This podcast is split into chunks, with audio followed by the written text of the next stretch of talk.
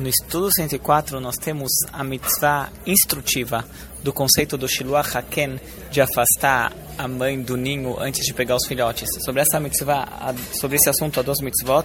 Uma, uma proibição, que é a proibição de pegar os filhotes ou de pegar a mãe. E depois há uma instrução, que é de afastar a mãe. Sobre essa mitzvah, a gente encontra afirmações que são aparentemente contraditórias.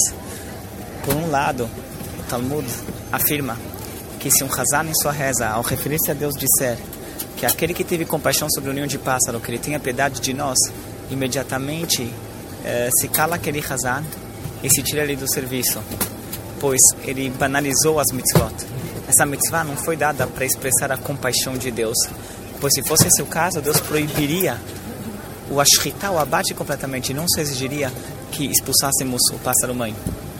Por outro lado, encontramos sobre as mitzvot de modo geral que elas nos foram entregues para que nós nos tornemos seres humanos melhores. Através do cumprimento das mitzvot, nós, Deus teve a intenção que nós adquiri, adquiríssemos atitudes positivas, pensamentos corretos e crenças saudáveis. E sobre essa mitzvah especificamente, está escrito que o intuito dela é para que nós desenvolvemos atitudes de compaixão. Então, aparentemente, isso aqui é uma contradição, pois a afirmação do Talmud anterior disse que não tem nada a ver com compaixão, e aqui nós estamos dizendo que a ideia é desenvolver compaixão em nós. Então, a explicação em resumo é o seguinte: Deus, ele tem compaixão.